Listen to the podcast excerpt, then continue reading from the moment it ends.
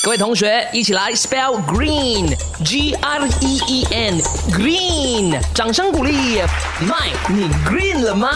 我们很常听到这句话：“地球坏了。”那地球坏了会造成什么影响呢？其中一个呢，就是动物和植物濒临绝种。那我们现在来看看马来西亚濒临绝种的动物到底有哪些呢？那其实我们都很清楚知道，呃，为什么动物会遇上这个问题的，就是呃，可能人类呃开辟森林太多啊，他们没有地方住啊，又或者是他们身上呃有一些珍贵的东西啊，人类就把他们杀。杀了就可以拿走它这个身体部位啊。首先你看看呢，第一个濒临绝种的动物就有呃婆罗洲犀牛啊。犀牛我们都知道啊，它的犀角啊是非常珍贵的，人类就是为了要它的这个犀角，把它们给杀了。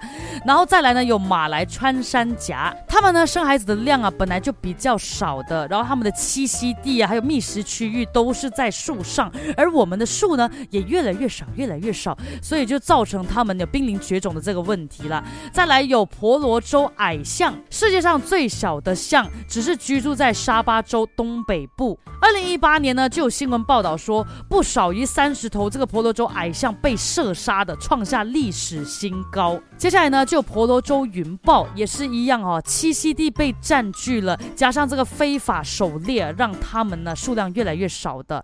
然后呢，有长鼻猴，还有 Jawa 野牛，其实都是一样，都是因为它们的这个栖栖息地越来越少，然后又被人捕杀，他们这个繁殖的速度啊，根本就没有办法，不可能可以跟得上的。我们也不想以后的后代呢，都只能靠照片来看到这些动物嘛，对不对？所以我们一起来好好保护它们呐。